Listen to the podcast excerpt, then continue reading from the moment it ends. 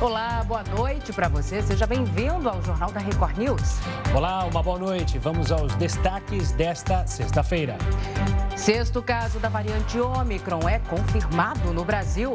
Primeira parcela do Vale Gás será paga ainda nesse mês para mais de 5 milhões de famílias. Um em cada quatro brasileiros viveu abaixo da linha da pobreza em 2020. E ainda, imagens de robô impressionam pela semelhança com expressões humanas.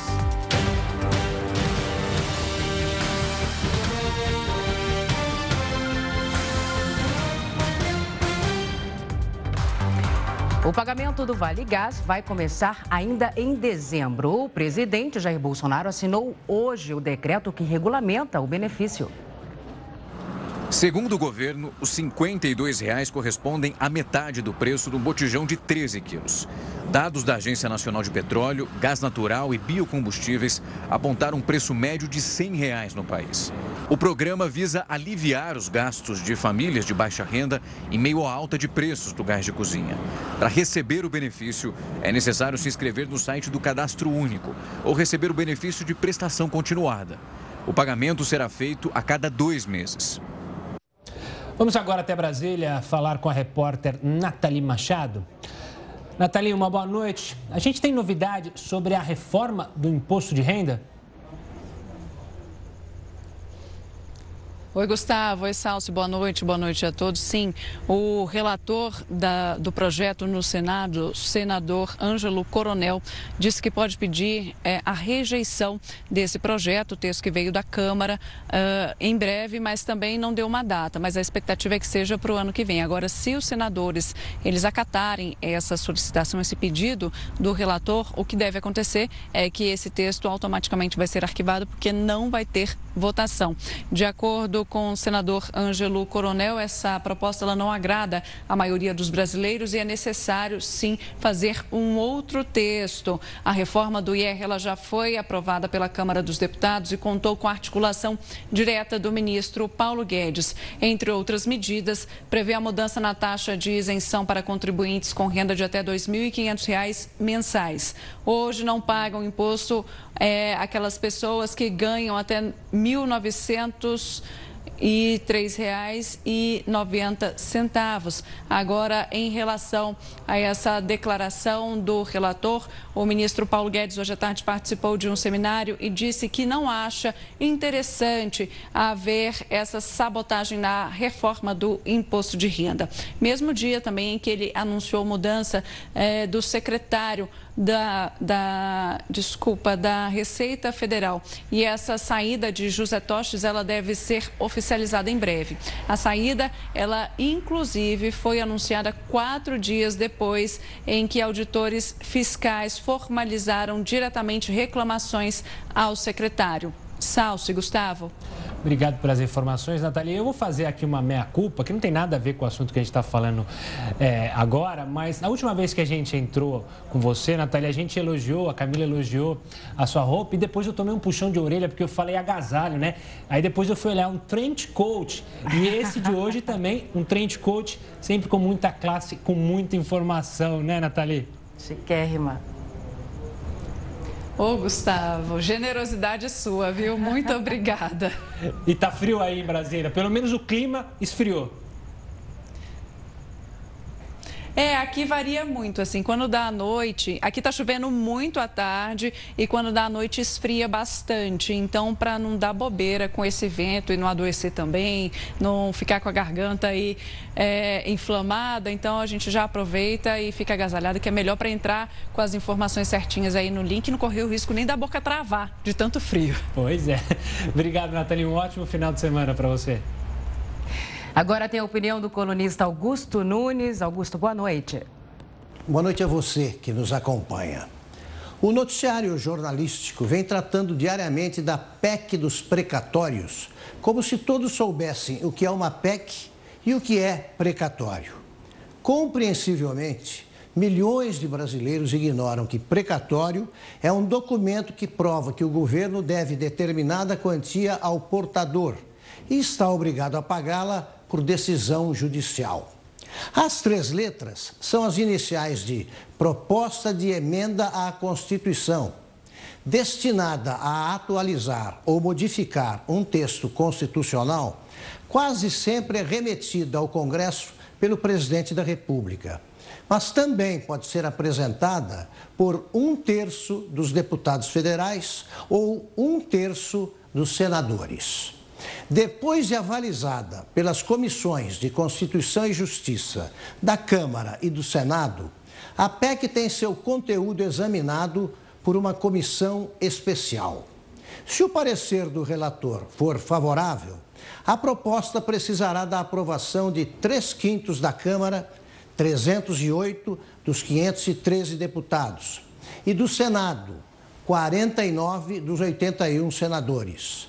Nenhuma proposta pode alterar cláusulas pétreas. Quatro delas. O Brasil é uma federação. O voto deve ser direto, secreto, universal e periódico. Os três poderes são independentes. Os direitos e garantias individuais são intocáveis. Lembrete importante: cabe ao Supremo Tribunal Federal garantir a obediência a essas normas. Obrigado, Augusto. E olha, um estudo preliminar apontou que a nova cepa do coronavírus pode causar mais reinfecções do que outras variantes. Os pesquisadores analisaram quase 36 mil suspeitas de reinfecção na África do Sul. Os dados revelam um aumento de casos em pessoas que já haviam sido infectadas no país. Outro fator identificado é que a nova, cepa, a nova cepa pode ter uma probabilidade de duas a três vezes maior de reinfectar um paciente que já teve Covid-19. O estudo ainda não foi revisado por outros cientistas. A gente segue nesse assunto porque a cientista-chefe da Organização Mundial da Saúde afirmou hoje que a variante Ômicron do coronavírus é muito transmissível, mas que o mundo está preparado para enfrentá-la. A cientista-chefe da OMS, Sumia Swaminathan, disse que as pessoas não devem entrar em pânico e que o mundo está bem mais preparado com as vacinas desenvolvidas desde o início da pandemia. Nenhuma morte vinculada à variante Omicron foi registrada até o momento e também não foi confirmado se as vacinas são eficazes contra a nova cepa. Em entrevista coletiva, o diretor regional da OMS, Takashi Kazai, disse que o fechamento das fronteiras fronteiras pode ganhar tempo para lidar com o avanço do vírus. O controle de fronteira pode atrasar a chegada do vírus e ganhar tempo. Mas todos os países, também todas as comunidades, devem se preparar para os novos surtos de casos. A notícia positiva é que nenhuma das informações que nós temos atualmente sobre a Omicron sugere que precisamos mudar as direções da nossa resposta. Ainda de acordo com o porta-voz da OMS, a experiência adquirida no combate às outras variantes do coronavírus pode ser útil para o momento atual. Em termos do que os países deveriam estar fazendo agora, as nossas experiências nos últimos anos, especialmente em relação à Delta, fornecem um guia do que nós precisamos fazer, bem de como até lidar com os surtos futuros e de uma forma mais sustentável. O Comitê Científico do Consórcio Nordeste recomenda que estados da região cancelem festas de Réveillon e Carnaval. O boletim divulgado hoje diz que esses eventos podem intensificar a transmissão do coronavírus. Para fazer uma análise sobre essa recomendação, a gente conversa agora com Gúbio Soares Campos, médico virologista da Universidade Federal da Bahia. Gúbio, boa noite para você, seja bem-vindo ao JR News. A gente sabe que a região Nordeste tem um carnaval muito movimentado, muitos turistas né, costumam frequentar a região neste, nesta época de carnaval. O que você acha sobre esta recomendação? Mais sensata neste momento? É a recomendação mais sensata, porque o carnaval em Salvador, por exemplo, nas ruas chegam a ter 3 milhões de pessoas. Então, 3 milhões de pessoas serão 3 milhões de pessoas que podem se infectar e transmitir a duas vezes mais do que 3 milhões, seriam 6 milhões. Então, a melhor recomendação hoje é proibir essas festas, mostrando que temos uma, nossa, uma nova cepa circulante e que essa cepa, com certeza, já circula no Brasil. É, essa cepa, quando foi descoberta na África do Sul, ela não estava na África do Sul, ela já estava circulando em grande escala nos países da Europa e, por acaso, o cientista, vamos dizer assim por acaso, encontrou na África do Sul mas poderia ter sido encontrada na Inglaterra, na Espanha e outros países. Porque quando um vírus, uma nova cepa circula, não circula só em uma pessoa, circula em milhares de pessoas, chegando a um nível que pode ser detectado. Então, o carnaval no Brasil deve ser suspenso para que não tenhamos uma pandemia no Brasil com mais mortes do que tivemos até agora. Gubio, uma boa noite da minha parte. Apesar da gente, boa noite. Apesar da gente é, cancelar Réveillon e Carnaval, ainda assim o Brasil, nessa época do ano, é muito procurado por turistas, obviamente, pelo clima. Uma das preocupações é justamente em exigir vacina de turistas estrangeiros. Esse deve ser um caminho tomado pelas autoridades? Esse deve ser o caminho correto. Deve-se pedir a vacinação de todo estrangeiro ou brasileiro que venha de fora. É uma maneira de você fiscalizar a entrada de pessoas infectadas. Se as pessoas vierem infectadas e não houver um controle, em breve no Brasil também vai surgir mais uma variante, que o Brasil já teve uma variante, e vai ter uma variante que pode ser mais letal do que essa Omicron. Essa Omicron é uma variante até agora é, que ela está se adaptando ao sistema imunológico, à defesa do nosso organismo. Ela não tem é, matado de ninguém até agora. Então, isso é um bom sinal. É um bom sinal para a evolução do vírus. Mas se você não controla, como no Brasil, no Brasil vai ter festas em final de anos incontroláveis. A população não entende, não entende que uma festa grande vai ter vírus circulando em intensidade. Aqui em Salvador, no estado da Bahia, está liberado festas até particulares até 5 mil pessoas. Isso é um risco grande para quem vai a essas festas. Mesmo vacinado, você está exposto às novas variantes. Nós não temos a pandemia controlada. A vacina, ela consegue diminuir o impacto em 70%. Mas se as pessoas prestarem atenção um dos países que mais vacinaram até agora, como Portugal, Portugal aumentou o número de casos assustadoramente. A Coreia do Sul tem 90% dos seus hospitais ocupados só com pacientes com Covid. Então, será que isso não serve de exemplo à população brasileira? Podemos festejar sem grande quantidade de pessoas, um número muito reduzido, mas 5 mil pessoas, festa pelo Brasil todo, é, é, carnaval como querem, será uma loucura, será um desastre incontrolável. E, Gubel, é, a disponibilidade ou a não disponibilidade de vacinas é, em diversos países, né, aí mundo afora, isso influencia muito na, na descoberta de novas cepas? É, de uma certa maneira, sim. O que as pessoas de um modo geral, tem que entender o seguinte: esse vírus, o coronavírus, que causa essa doença, ele vai sofrer mutações ao longo da sua existência.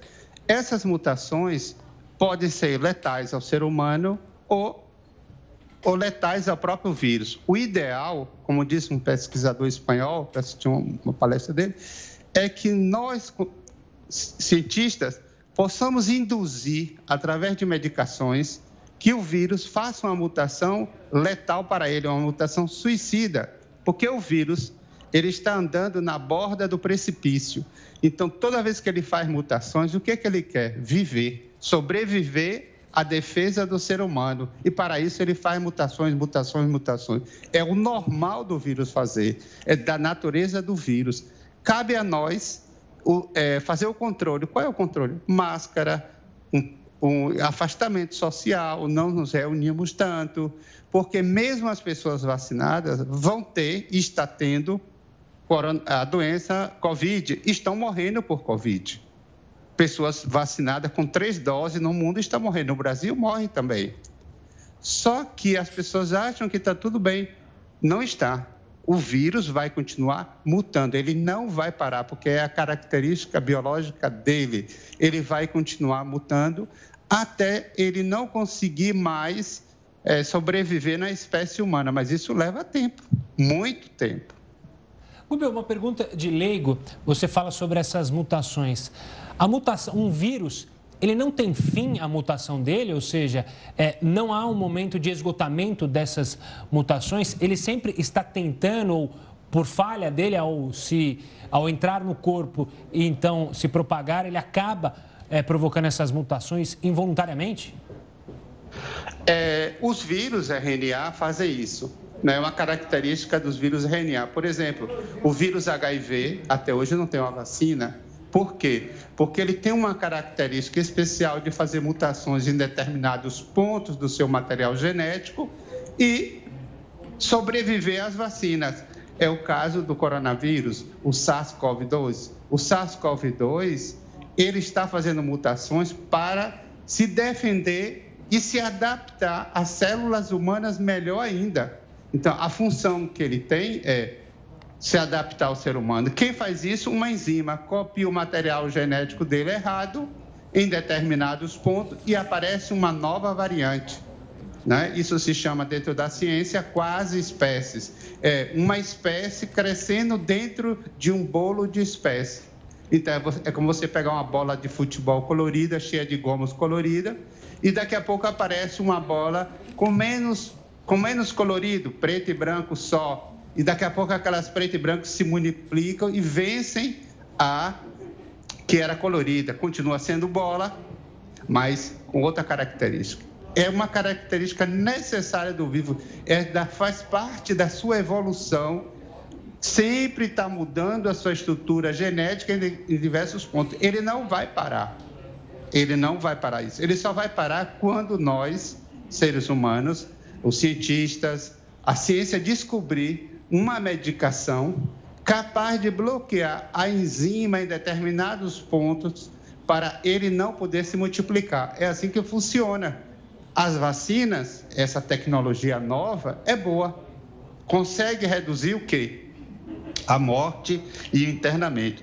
Mas também o vírus aprende a se defender das vacinas existentes. Então, a gente vai estar sempre procurando uma vacina com características diferentes para poder vencer o vírus. Por isso, agora, os cientistas estão dizendo, ao invés de ser cinco meses a terceira dose ou a segunda dose, reduzir para quatro meses, porque eles já notaram que a resposta imunológica nossa diminui bastante depois do quarto mês. Então, eles querem manter a defesa nossa alta para podermos é, nos defender e atacar o vírus, para que ele não se multiplique com tanta rapidez.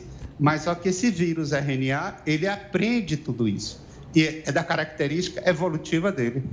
Gubil, só para a gente encerrar, no ano passado é, nós fazemos a cobertura, né, toda essa cobertura sobre o coronavírus e nós alertamos sobre o final do ano, as festas do final do ano, que após as festas do final do ano aconteceria um boom de casos, né, muitos casos de coronavírus. Você acredita que neste ano, aliás, no próximo ano, no início de 2022, com as festas de fim de ano é, deste ano agora vai acontecer novamente a mesma coisa?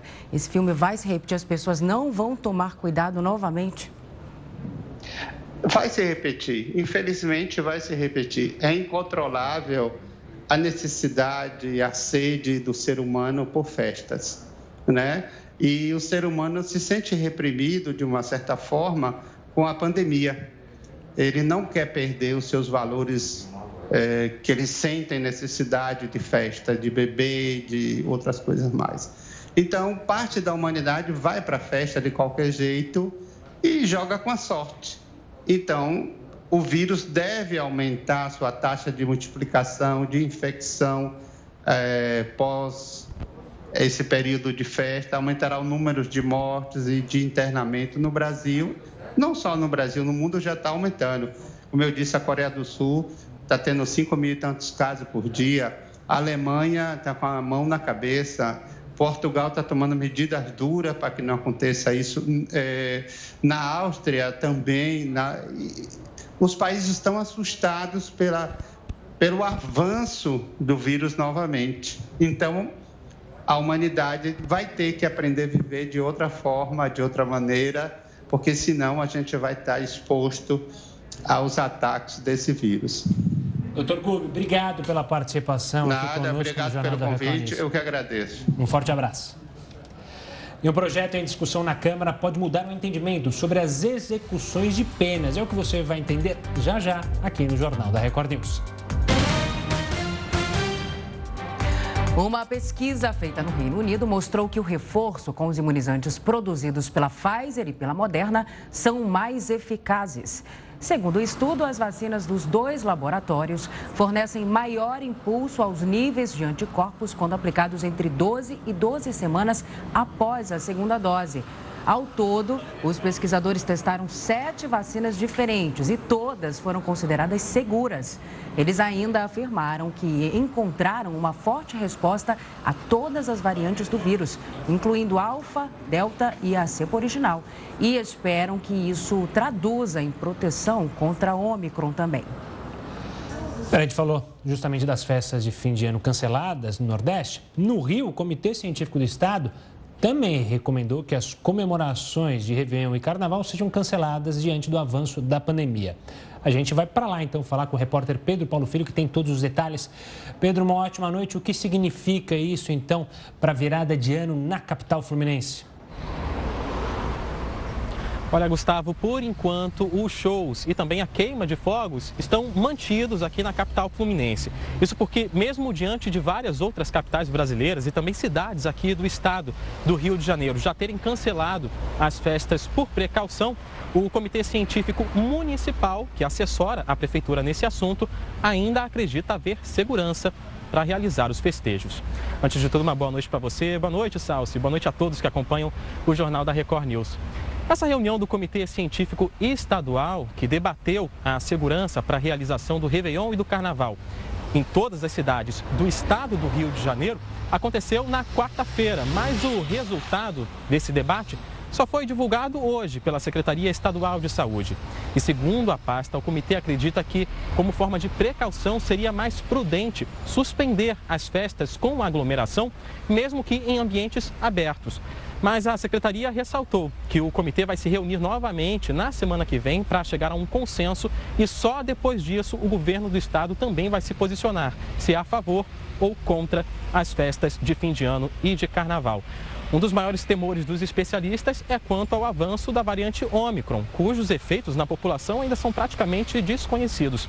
E exatamente sobre a variante Ômicron, hoje a Fundação Oswaldo Cruz emitiu o laudo do sequenciamento genético de uma mulher que voltou de uma viagem da África do Sul aqui ao Rio de Janeiro no último dia 21 no primeiro instante, ela testou negativo, mas na semana seguinte estava positivada para a Covid-19 e então estava sem sintomas, foi monitorada. O sequenciamento foi feito, o resultado foi encaminhado para a Secretaria Municipal de Saúde, que informou hoje que a, a, paciente estava infectada com a variante Delta, que predominantemente já circula aqui pelo estado do Rio. Portanto, a variante Omicron oficialmente ainda não está em circulação pelo estado do Rio de Janeiro. Eu volto com vocês. E bom, né? Outra boa notícia é que, pelo terceiro dia seguido, a cidade do Rio de Janeiro não registrou nenhuma morte em decorrência da Covid, mas um surto de gripe está lotando as unidades de saúde pública em todo o estado. Fala pra gente, por favor, o que está sendo feito para controlar esse surto.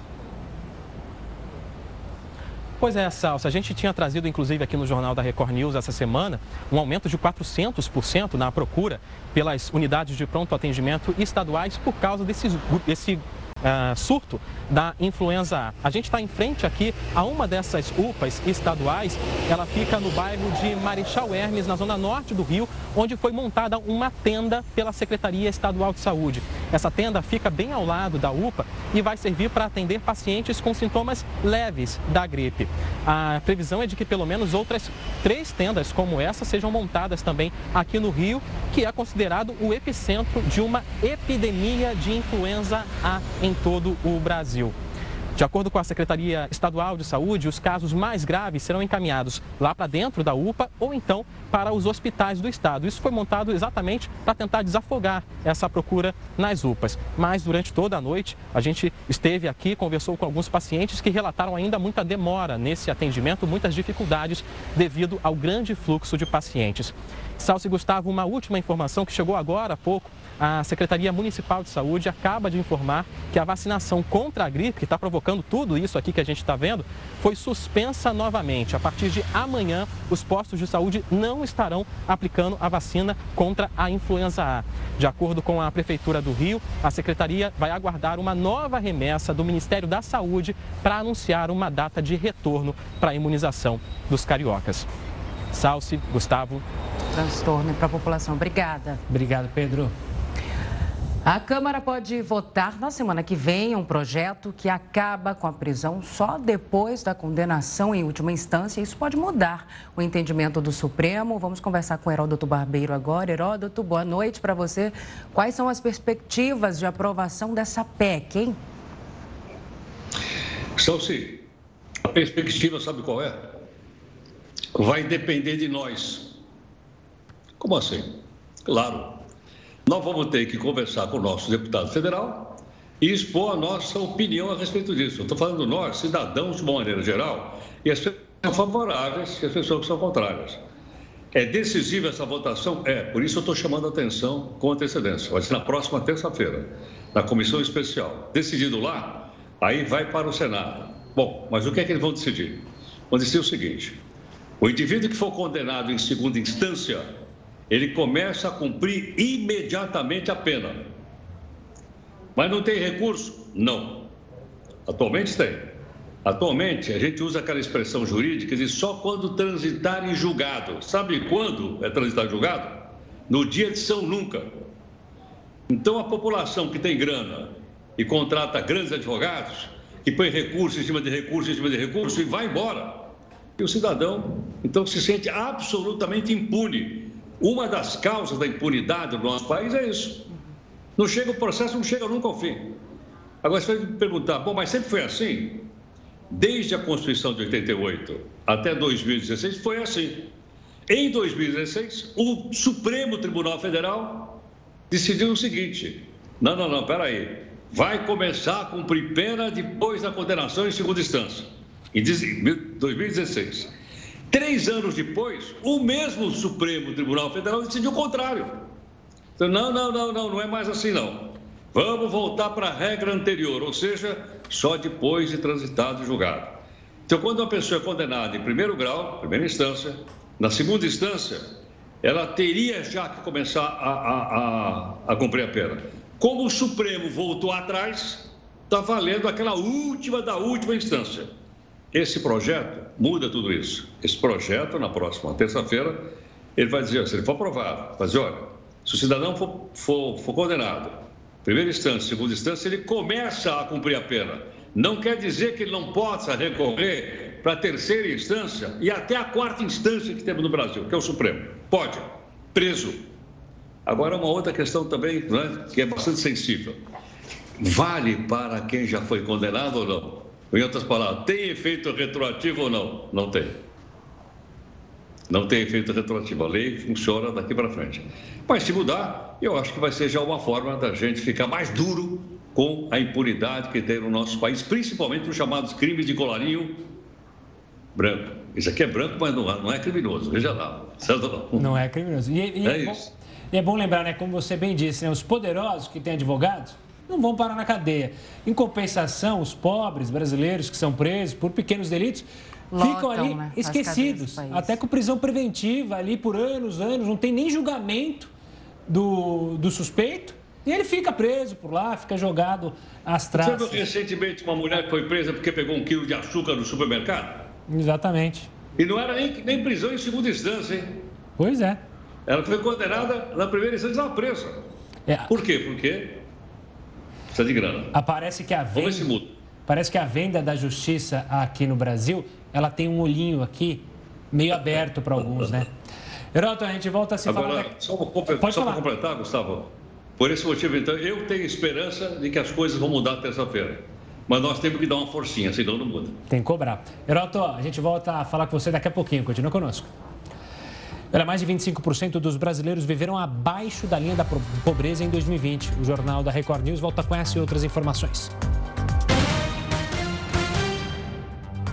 O IBGE apresentou hoje dados da síntese de indicadores sociais. A desigualdade entre pessoas brancas e negras aumentou no primeiro ano da pandemia.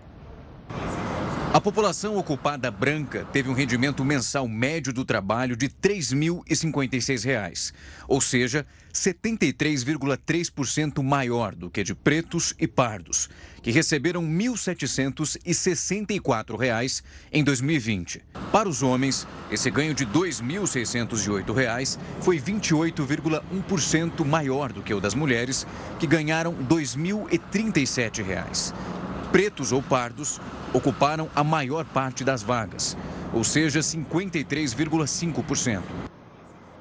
Os números do IBGE demonstram como a desigualdade afetou o Brasil no primeiro ano da pandemia. Além disso, mesmo com auxílio emergencial, uma em cada quatro pessoas viveu abaixo da linha da pobreza em 2020. Sem os programas de transferências de renda, os 10% mais pobres sobreviveriam com apenas 13 reais por mês. Isso equivale a 43 centavos por pessoa a cada dia. Para falar mais sobre esses dados revelados pelo IBGE, o Jornal da Record News convidou Fernando de Holanda, economista e professor da Fundação Getúlio Vargas. Professor, obrigado pela participação aqui conosco. O que explica ou qual é a explicação para esses números tão diferentes entre pretos e pardos e brancos? Boa noite. Uma parte da diferença desses números, ela se encontra na escolaridade, né? Ou seja, a escolaridade média de pretos e pardos ela é mais baixa do que de brancos. O que chama a atenção, na verdade, da pesquisa é que mesmo quando você pega pessoas com a mesma escolaridade, você observa uma renda menor entre pretos e pardos, tá? em relação aos brancos. Então, isso mostra que o mercado de trabalho tá? paga menos as pessoas com uma qualificação similar por conta da diferença de cor. Agora, professor, falando sobre mulheres negras, né? Muitas é, que estão com, com ocupação no mercado de trabalho, que estão no mercado de trabalho ou não gozam né, de benefícios previstos na legislação do trabalho ou nem mesmo conseguem é, ser registradas. Ah, essa é uma outra parte da desigualdade, né? A gente observa que a desigualdade não vem somente no salário, ela vem na ocupação e ela também se mostra, como você está falando, na informalidade. Essas pessoas também estão sobre-representadas entre os trabalhadores informais. Mais uma vez, uma parte disso é explicada pela diferença de escolaridade.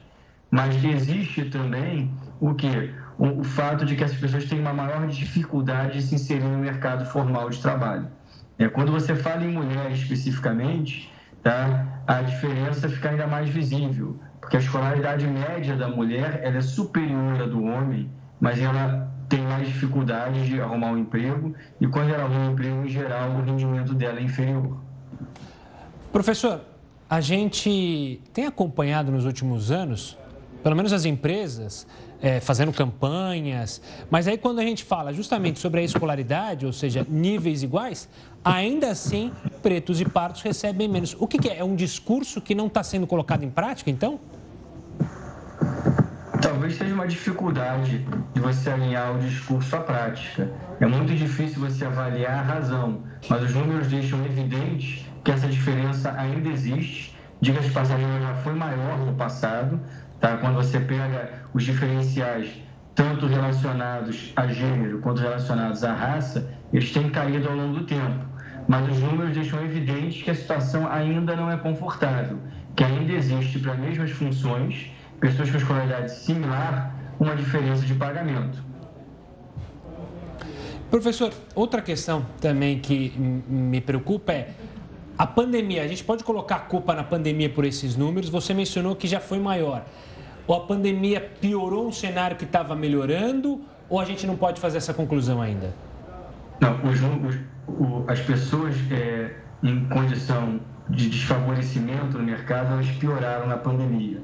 Tá? A pandemia, de certa forma, privilegiou quem poderia trabalhar de forma remota, que em geral é uma parcela pequena da população que tem uma qualificação acima da média, possui um emprego formal. O que a gente observou na pandemia é que as pessoas que não tinham essa escolaridade, elas acabaram perdendo o emprego. Então, a pandemia, ela exacerbou um pouco essas diferenças, mas elas já existem no cotidiano, apesar do fato de você pegar uma série longa, você observa que ao longo do tempo esse diferencial está diminuindo. mas ele ainda existe e, como vocês mostraram na matéria, ele é significativo. Tá certo. A gente agradece a sua participação, Fernando, aqui no JR News. Uma ótima noite para você. A pandemia suspendeu as aulas presenciais de 99,3% das escolas de educação básica. Uma pesquisa divulgada hoje pelo IBGE revelou que no Brasil o tempo médio de interrupção das atividades presenciais de ensino somou quase 280 dias. O período maior de suspensão foi identificado no Nordeste, com destaque para a rede pública, com cerca de 307 dias.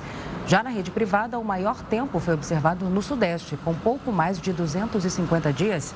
De todos os colégios no país, apenas 42% promoveram aulas pela internet como alternativa às classes presenciais. O Atlético Mineiro foi multado pelas aglomerações registradas ontem na comemoração do bicampeonato brasileiro. O Jornal da Record News volta já já em um minutinho com essa e outras informações. A maior parte das cidades brasileiras não tem coleta e tratamento de esgoto, mas uma decisão do Supremo Tribunal Federal abre possibilidade para a melhoria do saneamento básico. Boa notícia, né? Este é um assunto para o Heródoto Barbeiro, que está de volta aqui com a gente. Heródoto, como isso pode refletir na melhoria da saúde pública? Positivamente, obviamente, né? Sem dúvida. Agora, só se foi uma decisão do Supremo Tribunal. Essa decisão do Supremo vai mudar a história da coleta de esgoto e do fornecimento de água no nosso país. Por quê? Porque o Supremo decidiu que empresas particulares podem sim trabalhar no fornecimento de água e também na coleta de esgoto. Até agora não podia. E quem provocou essa decisão do Supremo foram os partidos de oposição que eram contrários à participação da iniciativa privada. Agora, só para a gente ter uma ideia, o esgoto e a água estão diretamente ligados à saúde. Quando eles são ruins, a saúde fica pior. Só para você ter uma ideia, na região norte do Brasil, só 12% do esgoto é coletado, só 12%. Para ter uma ideia, mais de 100 milhões de pessoas no nosso país não têm coleta de esgoto, não tem nenhuma coleta de esgoto. Ou ele é jogado na rua, ou ele é jogado em fossa e por aí afora. Ah, aquilo que é coletado de esgoto não tem tratamento também. Nós pegamos esgoto, 80% do esgoto nós jogamos no rio. O que acontece? A gente mata os rios. Acho que um dos exemplos mais interessantes são quando as pessoas embarcam no aeroporto de Cumbica, aqui em São Paulo, e chegam na proximidade do ex-rio Tietê e sentem um cheiro de esgoto imenso.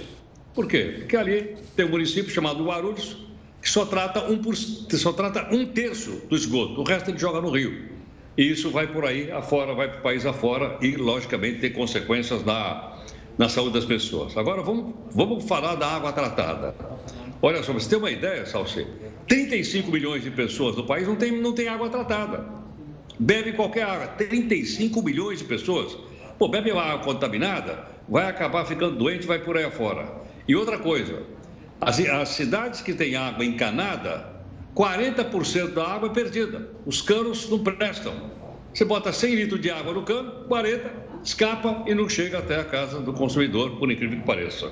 Por esse motivo, então, a gente percebe o seguinte: isso tudo vai mudar, deve mudar, espero que mude. Por quê? Porque a gente teria que investir 22 bilhões de reais por ano para poder mudar isso aí e o governo não tem essa grana. Então, foi aprovado o projeto, a oposição foi lá no Supremo, o Supremo disse: não, não, não pode ter ah, empresas particulares e vamos ver se as coisas daqui para frente podem começar a mudar. Deve mudar sim, provavelmente vão mudar. Vamos torcer para que esse marco do saneamento de fato saia do papel e seja que colocado em prática. Exato. Heroto, sextou. Oi. Tá, tá liberado. Eu já estou atrasado, estou saindo, né, meu? Já tá. Então, por favor, Vá para o seu compromisso, comemore a sexta-feira. Não, mas não esqueça de manter o distanciamento socialzinho ali, uma máscara ali a colar, não evitar uma aglomeraçãozinha. O resto está liberado para você se divertir nessa sexta-feira e final de semana. Herota.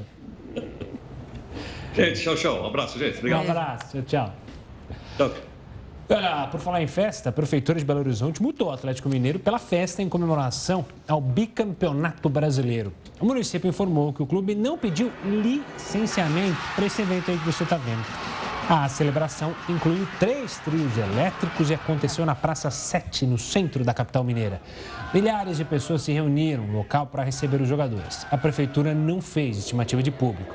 O time se consagrou bicampeão brasileiro depois de um jejum de 50 anos, ao vencer o Bahia ontem de virada em Salvador por 3 a 2. Agora tem um convite para você. Daqui a pouco tem a Fazenda News ao vivo. Mas ele... A ex... A Erika Schneider e a jornalista da revista Caras, Pietra Mesquita, vão comentar tudo que está acontecendo lá em Itapecerica.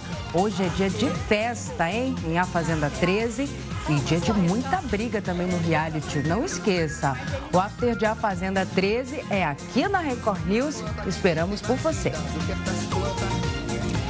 E após ficar mais de 20 dias retida no controle de qualidade, a remessa de um milhão de doses da vacina da Johnson foi liberada hoje. Com isso, o Ministério da Saúde vai poder começar o esquema de reforço do imunizante. O envio aos estados deve começar na próxima semana. Outro lote de mais de um milhão de doses ainda aguarda aval do Instituto Nacional de Controle de Qualidade em Saúde, órgão ligado à Fiocruz. Além disso, o Instituto também vai fazer análise das mais de 2 milhões de doses que chegaram ao país hoje. Com isso, a expectativa é que o governo repasse aos estados e ao Distrito Federal quase 5 milhões de doses de vacina ainda em dezembro. Uma empresa divulgou as primeiras imagens de um robô parecido com os humanos. E olha, a semelhança impressiona. O Jornal da Record News volta já. Estamos de volta para falar que vários setores da indústria estão enfrentando dificuldades na hora de comprar matéria-prima. Problema se refletiu no resultado do PIB do Brasil.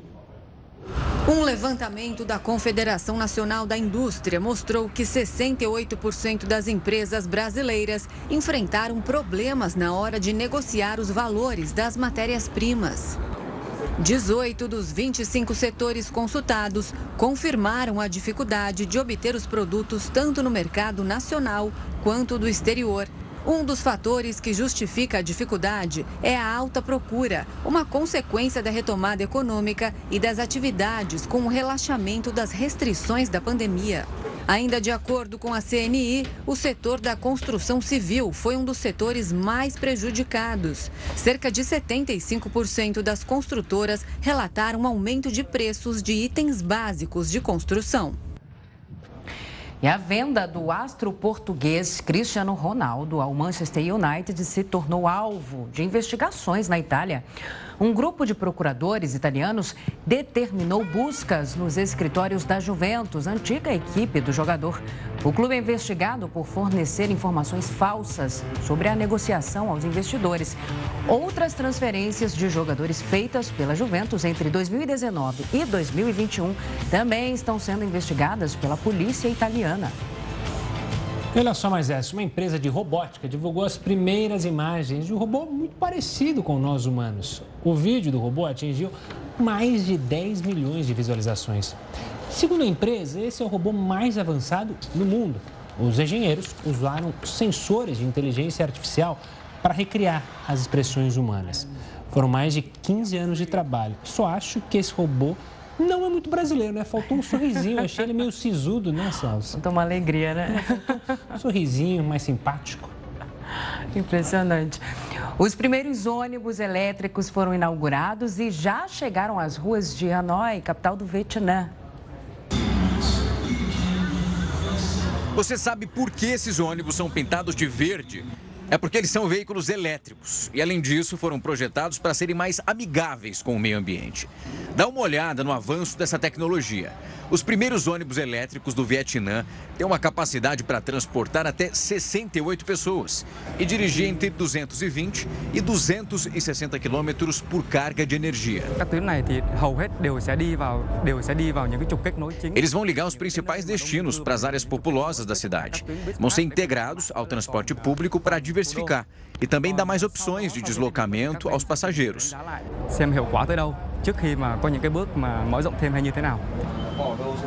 Isso é o que explica o diretor-geral da fabricante Vimbus. O ônibus também é equipado com um sistema automático que pode avaliar os motoristas e alertá-los sobre esses perigos. Se a pessoa estiver com sono ou alguma fadiga, ela receberá um aviso. Essa passageira está impressionada com essa experiência nova. O ônibus é liso e limpo. Posso pagar a passagem com o cartão do banco sem contato. E isso é uma vantagem, especialmente durante o período de pandemia.